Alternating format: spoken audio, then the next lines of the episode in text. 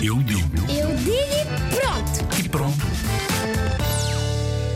O amor é estar apaixonada por outra pessoa. Não é só isso, é também, hum, imagina, eu, eu adoro a minha mãe porque é da minha família, porque também gosto muito do meu pai e isso é amor. O amor é quando uma pessoa gosta uma da outra ou quando faz parte da família. É um sentimento. É quando muitas pessoas são muito carinhosas e dão abracinhos e beijinhos a toda a gente.